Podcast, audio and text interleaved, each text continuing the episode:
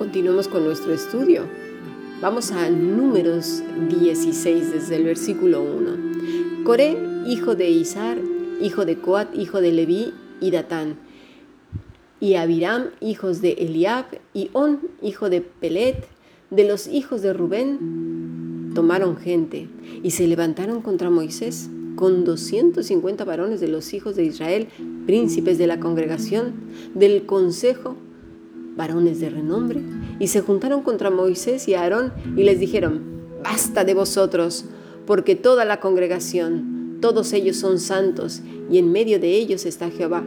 ¿Por qué pues os levantáis vosotros sobre la congregación de Jehová? Hmm. Mira, muchos adúlteros adúlteros en cuanto a la palabra de Dios, narcisistas, usan este pasaje para controlar al pueblo de Dios y llevarlos a donde ellos quieren. Cuando se dan cuenta que alguien se les está saliendo del guacal, como dicen en México, del, del redil. Se indignan, se rasgan las vestiduras. Estás atentando en contra del ungido del Señor. Pero observa que Dios pone este pasaje por qué y para qué. Hay que leerlo todo, ¿eh? ¿Sí? Si esto están haciendo Coré y su gente y su pandilla, es que no son íntegros, son corruptos, acuden a lo oculto y a la vergüenza, porque mira, a lo que dice Pablo en 2 de Corintios, ¿no? A lo oculto y a lo vergonzoso. Coré y su gente estaban realmente, ¿sabes qué? estaban pecando contra Dios. ¿Por qué contra Dios? Pues porque no estaban de acuerdo con las decisiones que el Señor había tomado. Muchas veces los ataques vienen de dentro de la iglesia, porque no se les dicen cosas hermosas, cosas bonitas que les endulcen el oído y les hagan sentir bien entre algodones y rosas, porque claro, la vida es tan dura, pues ya está bien, ¿no? dime cosas así que me hagan sentir bien. Estamos pasando momentos muy peligrosos. Las noticias han sacado ya desde hace dos días. Al planeta Tierra no le queda mucho. Es tiempo, tiempo de llenar las lámparas. Y para todos aquellos que andan enseñando que Cristo no viene, que no hay segunda venida, yo, yo pregunto, oye, ¿y para qué dijo lo de las vírgenes que estemos listos ¿Para qué dice velad? ¿Para qué dice que tienes que estar preparado? Si no va a venir, ¿para qué te preparas? Digo, nada más por pura lógica aplastante. Dejémonos ya de griegos y de todas estas eh, idiomas. Nada más el puro castellano. Si alguien te dice que te prepares porque vas, van a venir por ti o para que tengas listo algo, pues es porque vienen por ti, perdón, ¿no? Si no, mejor ni te lo dicen. Ahí quédate en tus laureles y espérate a ver a que te llegue la muerte. Es que de verdad. Bueno, continuemos. Versículo 4. Cuando oyó esto Moisés, se postró sobre su rostro. Observa el proceder de un hombre íntegro. No se justifica a sí mismo, no busca aliados, no pelea, no amenaza, no dice que si te marchas se abrirá la boca del infierno y te tragarán cien mil demonios, o que, bueno, va a venir el diablo a tu casa y se va a traer a siete legiones y, se va a dormir contigo debajo de la cama, la vas a ver en el espejo, o, que Dios te, te, va a mandar 400 rayos para que todo lo que has acumulado quede en dos alpistes.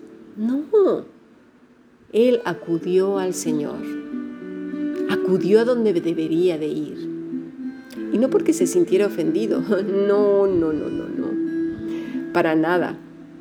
Fíjate, acude al Señor y luego hizo saber al pueblo lo que Dios decidiría. Y fue más allá. Se puso a sí mismo frente a la balanza justa del Dios Todopoderoso, para que probara su corazón también y fuera Él quien tomara las decisiones. No él. No se dijo a sí mismo, yo soy el ungido del Señor, el escogido, el ministro. Tampoco se rasgó las vestiduras, se hizo un drama para buscar aliados, ¿verdad que no?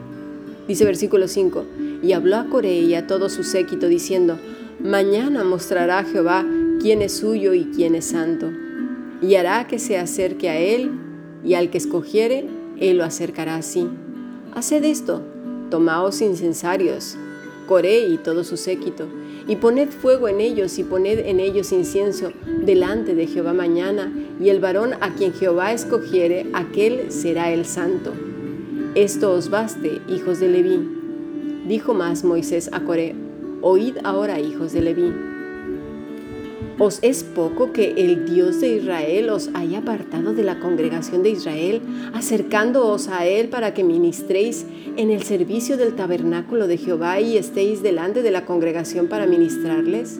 ¿Y que hizo acercar a ti y a todos tus hermanos los hijos de Leví contigo? ¿Procuráis también el sacerdocio? Observemos que Moisés no se aferra ni Aarón al ministerio lo dejan en manos del Señor. No se aferran a nada, están aferrados a Dios. ¿A qué te aferras tú? ¿A qué me aferro yo? Mira, y hablando de murmuraciones, a, esto se refiere Pablo cuando dice que hagamos todo sin murmuración en Filipenses 2.14. Haced todo sin murmuraciones y contiendas, para que seáis irreprensibles y sencillos, hijos de Dios sin mancha en medio de una generación maligna y perversa, en medio de la cual resplandecéis como luminares en el mundo, asidos de la palabra de vida, para que en el día de Cristo yo pueda gloriarme de que no he corrido en vano, ni en vano he trabajado.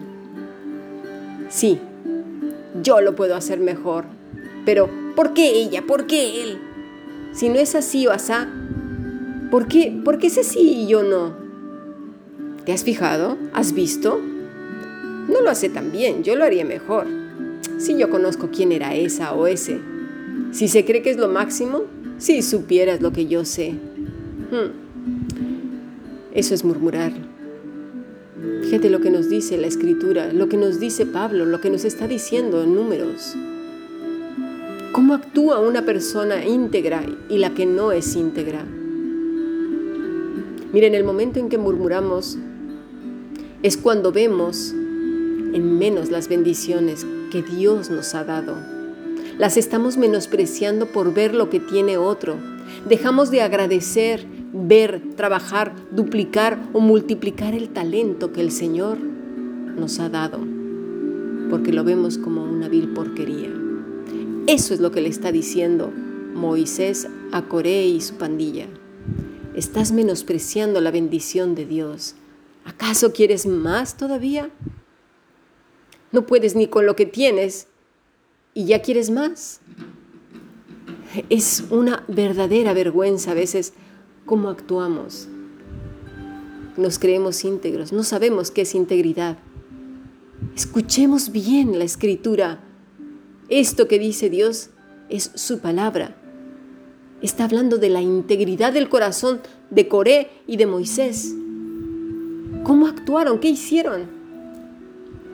Porque mira, dice, por tanto tú y todo tu séquito, versículo 11, sois los que juntáis contra quién? Contra Jehová. Pues Aarón, que es para, ¿qué es para que contra él murmuréis? Y envió Moisés llamar a Datán y a Abiram, hijos de Eliab, mas ellos respondieron, no iremos allá.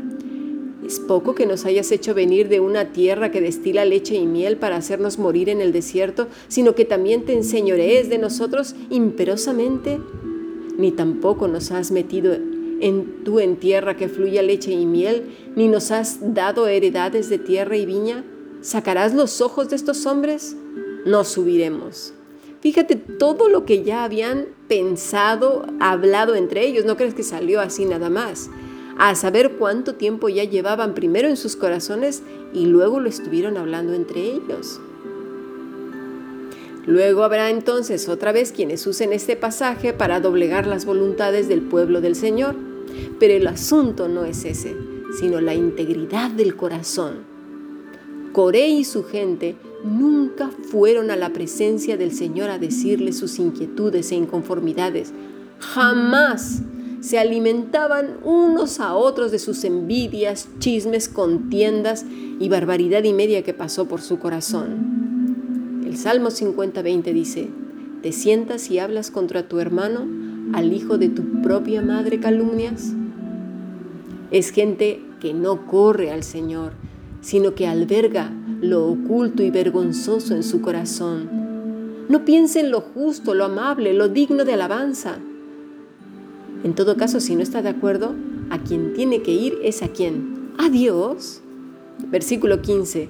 Entonces Moisés se enojó en gran manera y dijo a Jehová, no mire su ofrenda, ni aun un asno he tomado de ellos, ni a ninguno de ellos he hecho mal. Fíjate cómo él mismo se atreve a decirle a Dios en la integridad que estaba. ¿Podemos decir lo mismo? ¿Acaso dijo esto Moisés porque estaba airado, porque estaban diciendo cosas de él?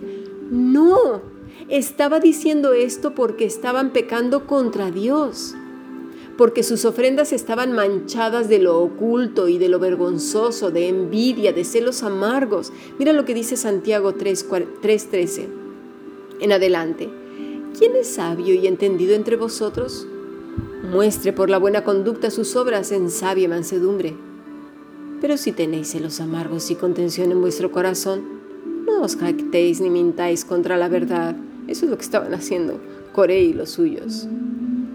Porque se estaban justificando unos a otros, ¿eh? Dice el versículo 15, porque esta sabiduría no es la que desciende de lo alto, sino terrenal, animal y diabólica. Fíjate cómo comienza todo y cómo va degradando hasta los infiernos cuando dejamos que todo avance en nuestro corazón. Si notas una pizca de malos pensamientos, corre a Dios de inmediato. Porque mira, todo empieza en el plano terrenal. Del plano terrenal pasa a lo bestial, a lo bestia, a lo animal. Te empiezas a entorpecer, a quedarte estúpido. Y de ahí a lo diabólico, al infierno. Porque donde hay celos y contención, allí hay perturbación y toda obra perversa. Por eso la gente está loca. Cada vez hay más gente loca, perversa, turbada en su cabeza. Si no has visto el programa de Camilix en YouTube, velo, te lo aconsejo. Es para toda la familia y ahí vemos de una manera gráfica cómo el pecado va descendiendo por esa escalera hacia el infierno, terrenal, animal y diabólico. Pero mira, la sabiduría que es de lo alto, versículo 17, es primeramente pura después pacífica, amable, benigna, llena de misericordia y de buenos frutos, sin incertidumbre ni hipocresía. El fruto de justicia se siembra en paz para aquellos que hacen la paz. Moisés estaba indignado por el pecado de esta gente que estaba en contra del Señor y estaba airado porque veían sus bendiciones, las bendiciones de Dios como basura, porque estaban menospreciando la bendita gracia del Señor. Mañana continuaremos con el estudio de la integridad. ¿Somos íntegros delante de Dios? Pidamos que Cristo gobierne nuestras vidas. A esto se refiere Jesucristo cuando nos dice en el Evangelio según San Juan, desde el capítulo 14 al 17, porque separados de mí, nada podéis hacer. Y nada se refiere nada en cuanto a la integridad divina no la integridad que el mundo considera integridad. Sigamos aprendiendo.